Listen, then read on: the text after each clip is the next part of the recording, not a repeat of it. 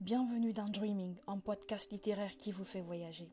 Je me présente, je suis Josette, une amoureuse inconditionnelle des mots. Pour moi, tout est dans le verbe et les mots passent avant le reste. Pourquoi dreaming? Dans la langue de Molière, dreaming signifie rêverie. Parce que je suis une éternelle rêveuse, tout simplement. Je rêve quand je lis et je voyage en lisant. Dans ce podcast, je vous ferai découvrir un livre de ma bibliothèque que j'ai adoré. Chers auditeurs, merci d'être là et à très vite.